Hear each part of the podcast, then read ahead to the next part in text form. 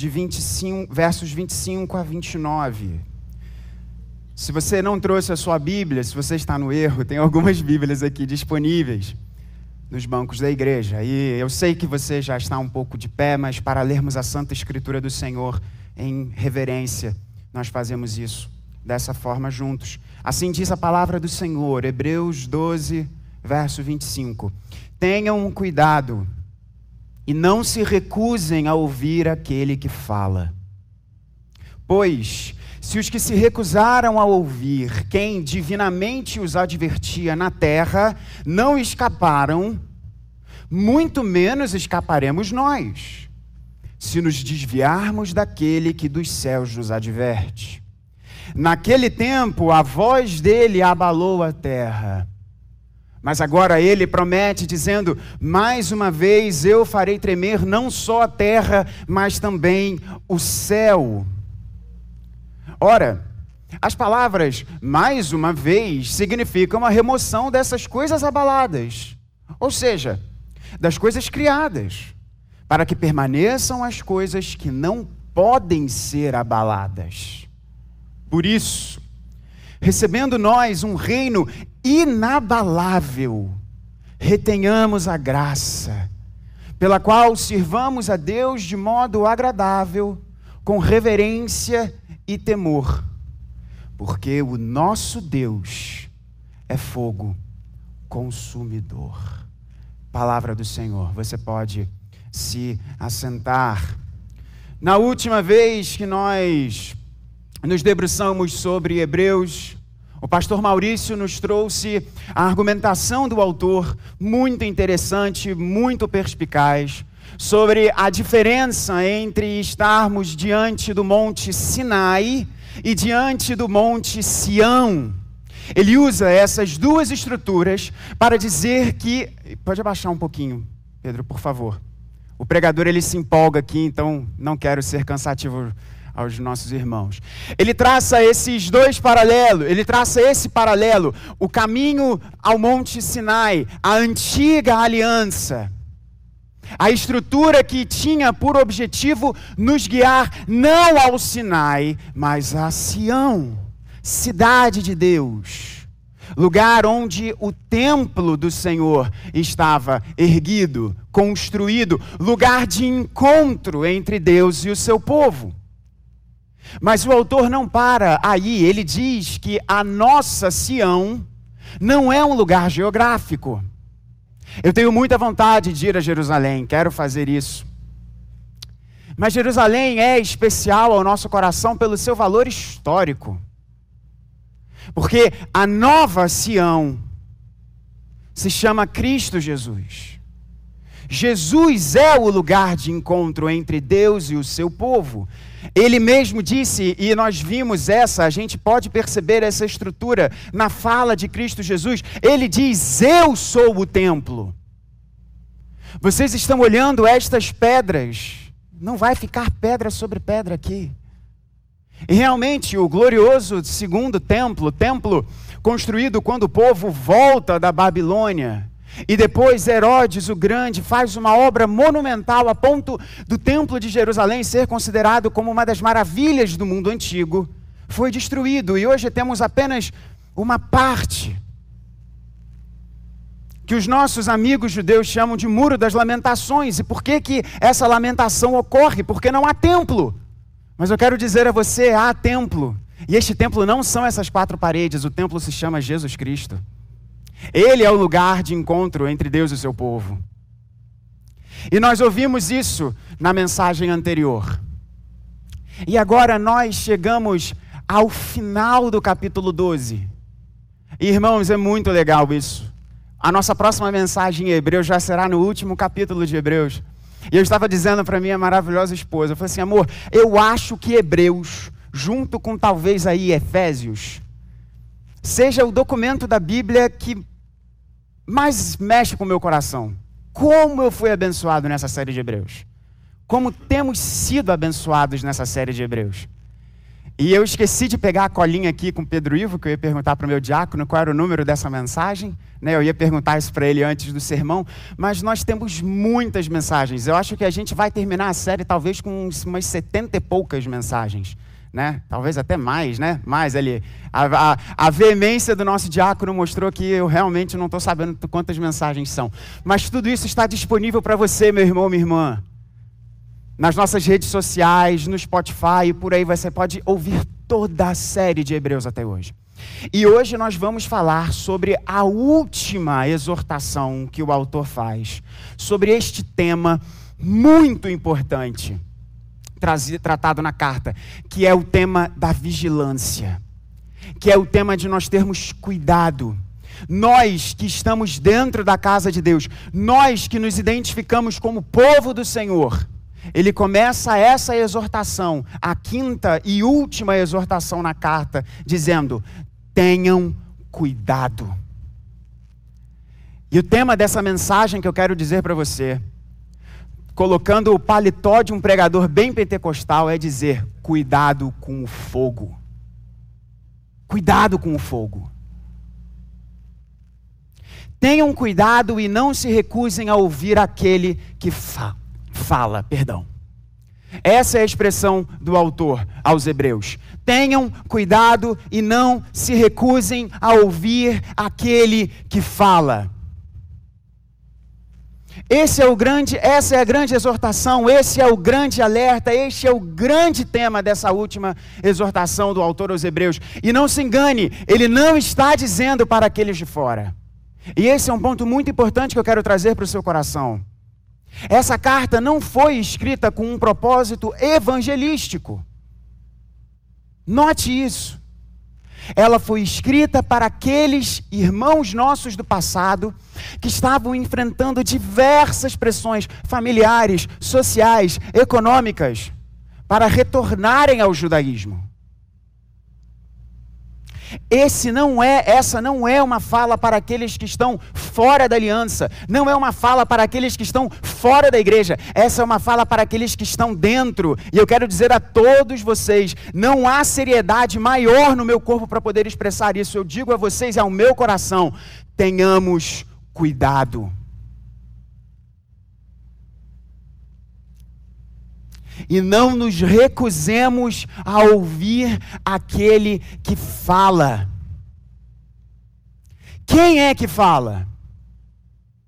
Autor, o autor aos Hebreus, no seu primeiro capítulo, ele diz: Deus, no passado, falou de muitas formas. Deus nos deu a lei, Deus nos deu os seus profetas, Deus levantou homens e mulheres no passado para falar, mas agora Ele fala por meio do seu Filho. E eu quero relembrar ao seu coração. Se você já integra o povo da aliança, se você já faz parte do povo da mesa, e dizer ao seu coração, se você ainda não assumiu um compromisso com Cristo, Deus fala.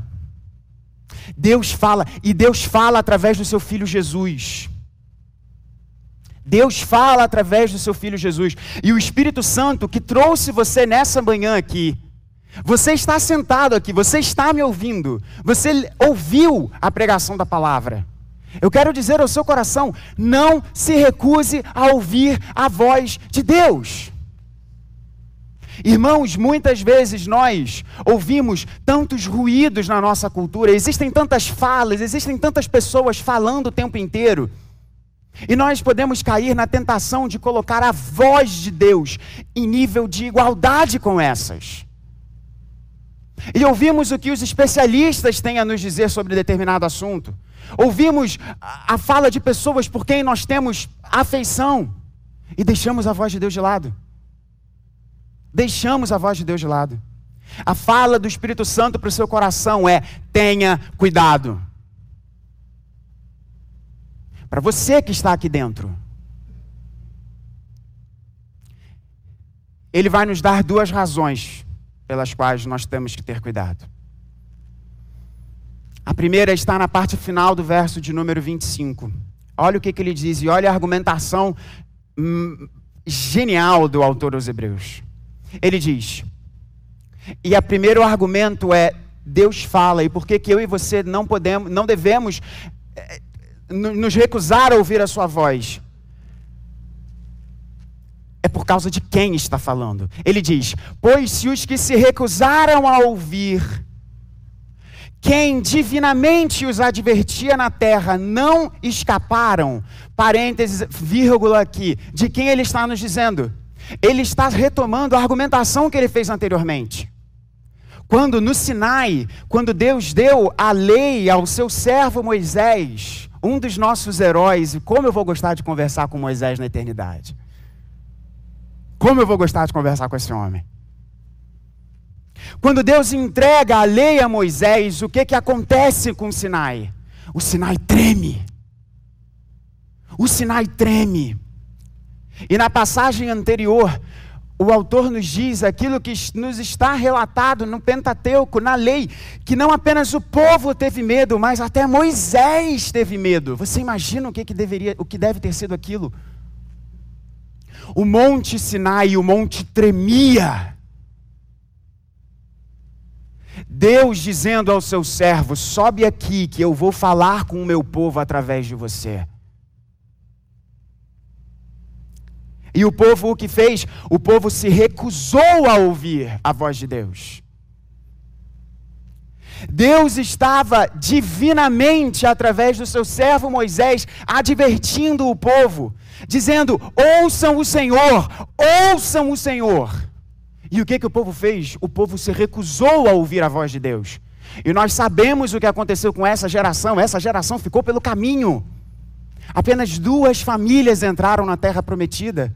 Dessa geração. A família de outros dois heróis que eu vou gostar muito de conversar no paraíso: Josué e Caleb. Agora presta atenção. E isso deveria trazer frio na sua espinha se eles, ouvindo quem divinamente os advertia na terra, era Moisés, sim, através de Deus advertindo o povo. Eles se recusaram a ouvir a voz de Deus. Eles não escaparam. Presta atenção agora. Abra os ouvidos do seu coração. Olha o que o Espírito Santo nos diz. Muito menos escaparemos nós se nos desviarmos daquele que dos céus nos adverte. Irmão, deixa eu dizer uma coisa para você. Minha irmã, deixa eu dizer uma coisa para você. Você está domingo após domingo na igreja. Talvez você não seja ainda da aliança, da nova aliança com Cristo Jesus, da nova e eterna aliança com Cristo Jesus, mas Deus te deu familiares que falam de você, que falam a você a palavra de Deus. Você está exposto à luz. Por que você se recusa a ouvir a voz do Senhor?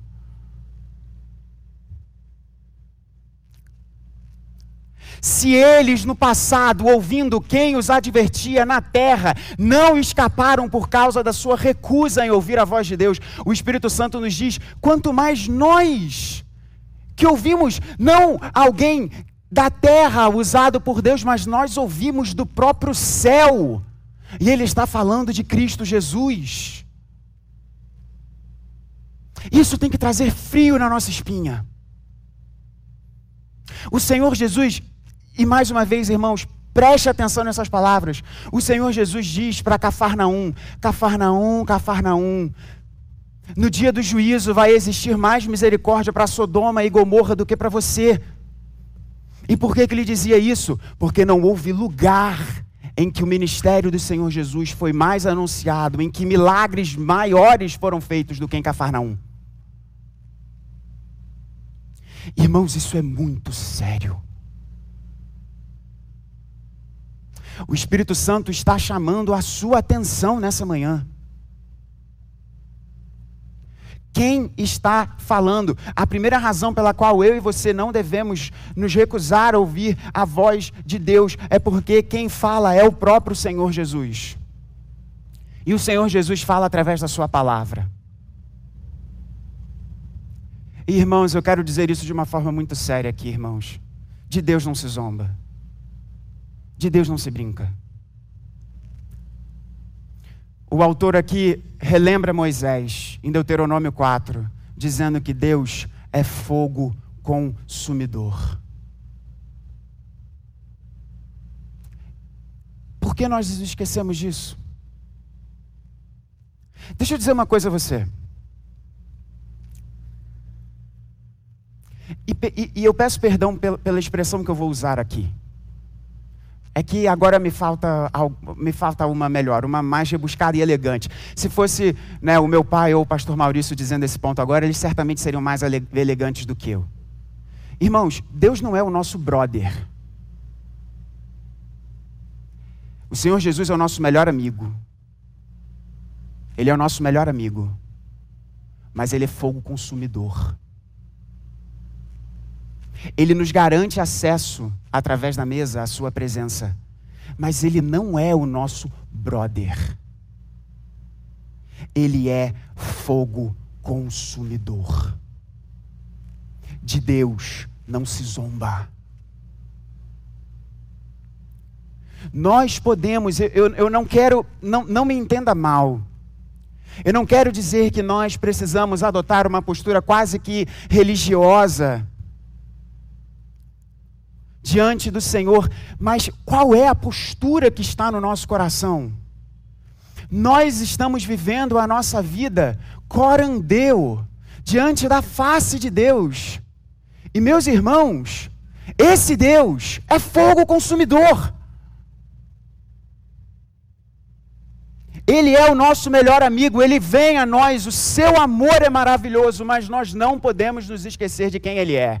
Eu quero encerrar esse ponto antes de irmos para o próximo, com uma, com uma das passagens mais interessantes das Crônicas de Nárnia.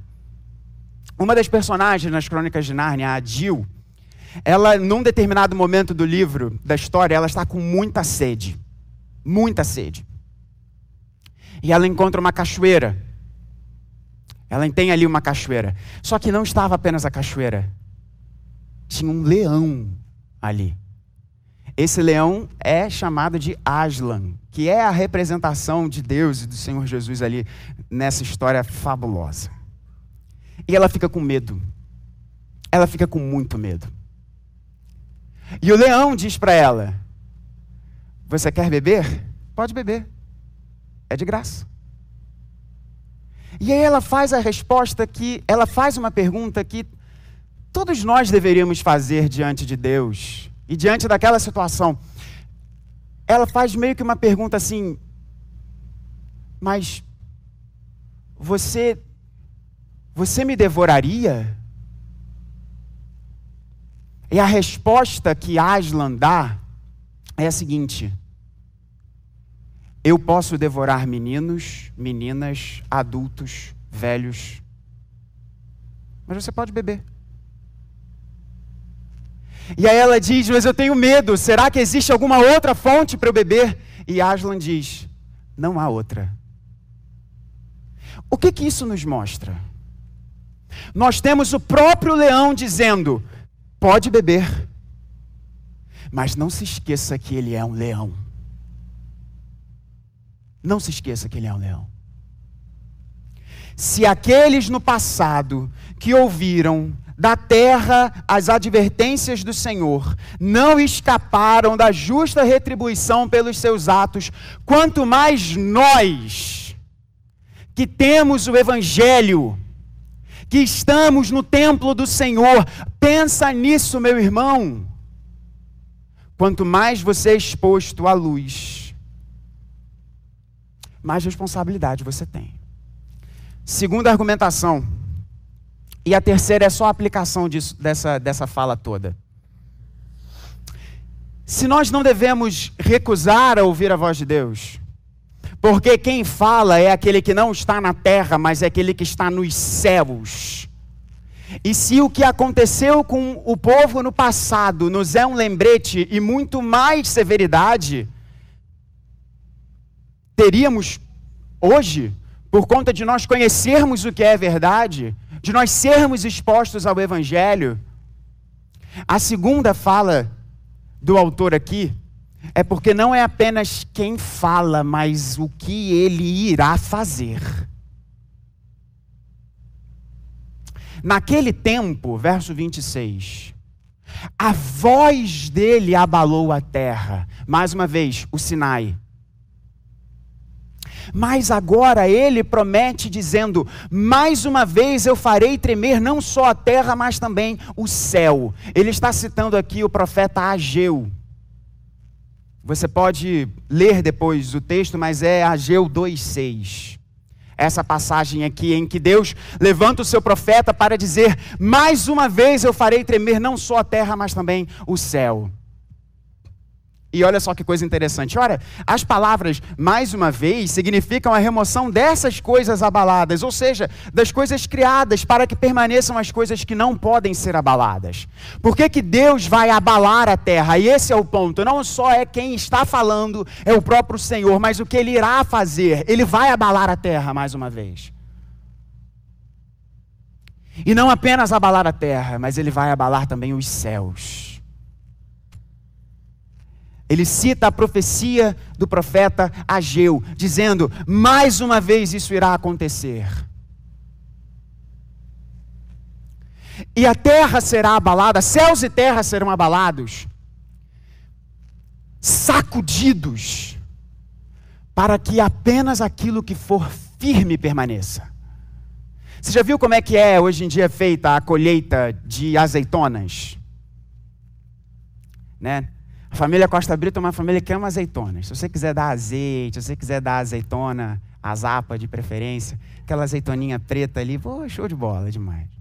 Sabe como é que hoje em dia é feita a colheita de, de, de, de azeitonas? Né? É, nos olivais, nas oliveiras, é muito interessante, coloca depois no YouTube que você vai ver isso.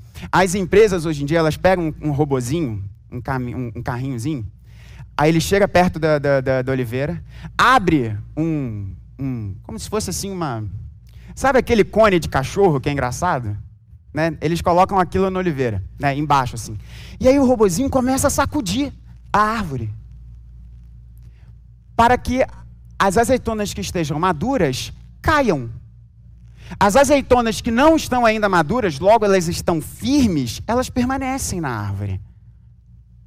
É exatamente isso que o Espírito Santo está dizendo a você nessa manhã que Deus irá fazer.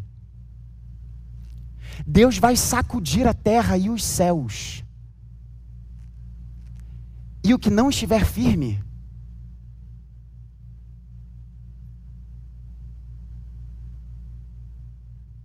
Pastor, você está tentando me assustar? Não é esse o meu intuito, mas deve, talvez devesse ser. Sabe por quê, irmãos? Porque a gente hoje vive nesse mundo saturado de de tanta coisa que não presta. E nós nos esquecemos da visão de Deus. Quando os nossos heróis do passado se viram diante de Deus, o profeta Isaías, ele diz: "Ai de mim! Ai de mim, porque eu sou impuro e meu povo é impuro. E meus olhos eles viram o Senhor. O apóstolo Pedro, quando ele estava no barco, quando ele percebe que aquele nazareno era muito mais do que um professor, ele fala: se afasta de mim, se afasta de mim. E a gente fica nesse, perdão, meu irmão, minha irmã, às vezes nesse oba-oba com Deus. Ele vai abalar a terra, ele vai abalar os céus mais uma vez. Isso vai acontecer. Nós não sabemos quando isso irá acontecer. Pode ser antes de eu terminar essa mensagem. E meu irmão, deixa eu fazer uma pergunta. Eu não quero que os seus ouvidos ouçam, eu quero que o seu coração ouça. Meu irmão, você está firme. Ou quando céus e terra forem abalados, o que irá acontecer com a sua vida? Quão firme você está? E deixa eu dizer mais uma coisa para o seu coração. Talvez você tenha crescido nos atos do Senhor, mas a sua vida não é firme. E você fica nessa, você eu quero dizer você, até quando? Até quando você vai ser enfadonho ao Espírito Santo? Não no sentido dele não te amar porque você é filho, e eu sempre falo isso: qual a diferença entre o filho bom e o filho ruim? Porque um é bom e outro ruim, todos são filhos. Mas eu quero dizer a você: talvez o Espírito Santo tenha que ainda trabalhar coisas no seu coração que poderiam ser outras. Talvez as velas da sua vida pudessem, pudessem estar completamente abertas para singrar nos mares da graça do Senhor e da sua providência, e você ainda está ali preparando o seu barquinho para sair. Amadureça. Não recuse ouvir a voz do Senhor. Céus e terra serão abalados mais uma vez. Nós não sabemos quando isso acontecerá, mas é certo. A palavra de Deus nos diz que quando o Senhor Jesus voltar, é como se céus e terra quisessem fugir da sua presença. É como se todo o universo, diante da vinda, não daquele que veio em humilhação, mas agora voltará em glória e poder. É como se fosse algo tão astronômico de glorioso, que o cosmos vai querer fugir disso.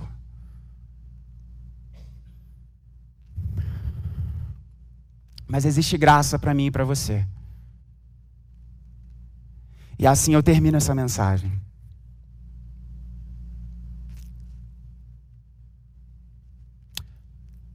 Por isso, verso de número 28. Por isso, nós, recebendo um reino inabalável, retenhamos a graça. Naquele dia que se transformou noite, os evangelistas nos contam que quando o Senhor Jesus morreu, o que, que aconteceu? A terra tremeu.